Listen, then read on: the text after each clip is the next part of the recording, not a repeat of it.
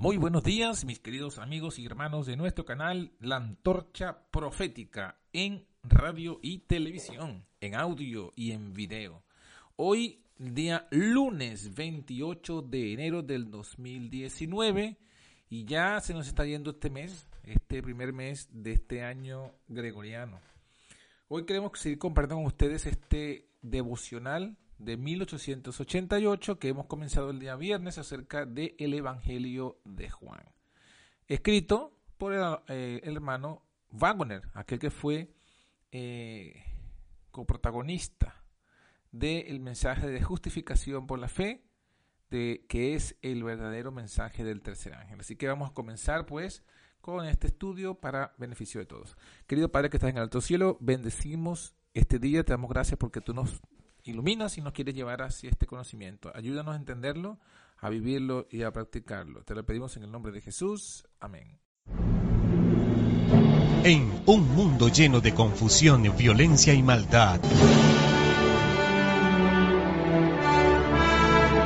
hoy sí puedes tener luz en la oscuridad. Aún sí hay esperanza. Por eso te invitamos a escuchar la antorcha profética donde recibirás la única y verdadera profecía ante este tiempo final.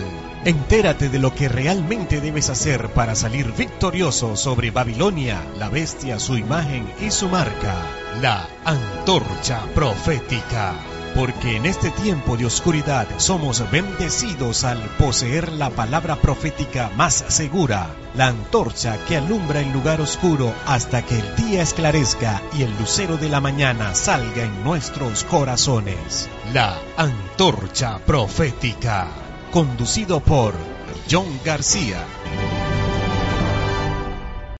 Muy bien, el tema de hoy se titula La voluntad de Dios basado en el Evangelio de Juan, capítulo 1, versículos 12 y 13.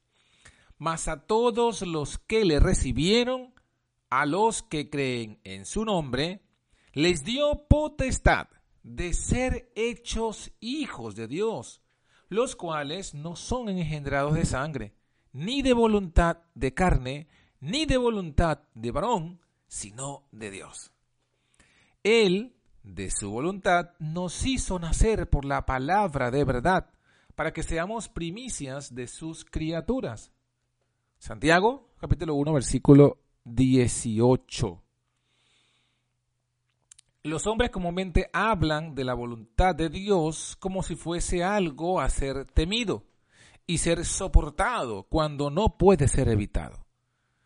Cuando ellos disfrutan prosperidad, o que les parece a ellos ser prósperos, ellos lo toman como material, por supuesto, pero cuando hay adversidad, ellos se quejan por un tiempo y piamente hablan sobre someterse a la voluntad de Dios. Es con ellos como si la voluntad de Dios fuese ejercitada solo para frustrarnos y hacer nuestras vidas una carga. Por el contrario, la voluntad de Dios se ejerce para darnos vida y felicidad. Así, no es la voluntad de nuestro Padre que está en los cielos que se pierda uno de estos pequeños. Pues la voluntad de Dios es vuestra santificación. Primera de Tesalonicenses capítulo 4 versículo 3. Él dice, sed santos porque yo soy santo. Primera de Pedro 1.16. Ciertamente eso es lo más apropiado, porque el Hijo es heredero de su Padre. Nosotros somos hijos de Dios, y si hijos, luego que somos herederos. Así, naturalmente, debemos ser santos, ya que la santidad es su naturaleza. Ser hijos de Dios significa nada más que ser partícipes de la naturaleza divina. Así que como es su voluntad que nosotros seamos sus hijos, es su voluntad que seamos santos. Su voluntad nos es dada a conocer en su palabra. Cuando nosotros oímos su palabra, tenemos simplemente que decir desde el corazón, sea hecha tu voluntad. Y será así, incluso como fue así cuando Él habló en la creación, diciendo, hagamos esto y eso es. Hay eterno poder en el pensamiento de Dios. Cada cosa que podemos ver en la creación visible es el producto de su pensamiento. Así que si nosotros aceptamos su pensamiento, su voluntad, deberíamos ser hechos para la alabanza de su gloria y de su gracia. Nada tenemos que ver con traernos a este mundo. Nosotros fuimos nacidos de carne y sangre y de la voluntad del hombre, pero no de nuestra voluntad. Ahora, cuando nosotros recibimos al Señor, no como una figura del lenguaje, sino como una persona real, realmente presente con nosotros mediante el Espíritu Eterno, porque en Él se ofreció a sí mismo a Dios. Repito, esta frase es interesante. Cuando nosotros recibimos al Señor, no como una figura del lenguaje, sino como una persona real, realmente presente con nosotros mediante el Espíritu Eterno, porque en Él se ofreció a sí mismo a Dios.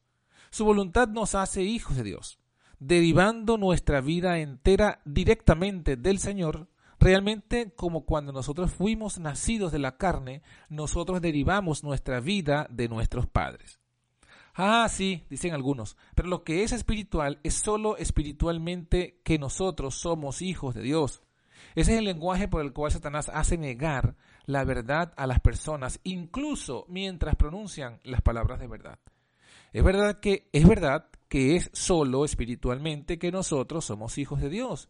Pero esto no significa que nosotros no somos realmente y enteramente hijos de Dios por fe en Cristo Jesús. Los que, los que viven en la carne no pueden agradar a Dios. Pero vosotros no vivís según la carne, sino según el Espíritu. Eso si el Espíritu de Dios mora en vosotros. Y si alguno no tiene el Espíritu de Cristo, el tal no es de él. Pero si Cristo está en vosotros, el cuerpo a la verdad está muerto a causa del pecado, mas el Espíritu vive a causa de la justicia. Romanos capítulo 8 versículos 8 al 10. Las cosas espirituales son reales y pueden ser manejadas.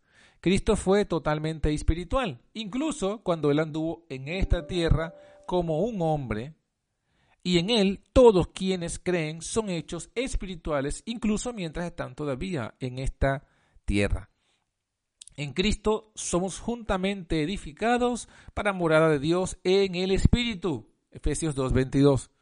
Ahora, de las criaturas vivientes formando el trono de Dios en los cielos se dice, cada uno caminaba derecho hacia adelante, hacia donde el Espíritu les movía que anduviesen. Ezequiel 1.12. El pensamiento de Dios es la ley de sus vidas, los mueve. Su espíritu de vida está en ellos, así que ellos no tienen existencia, no piensan aparte de Él. Como Él piensa, son ellos. Nuestras oraciones deben ser, venga tu reino, hágase tu voluntad, como en el cielo, así también en la tierra.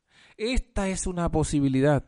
Si no, el Salvador no nos habría dicho que oremos por ello, que sea conforme a su palabra.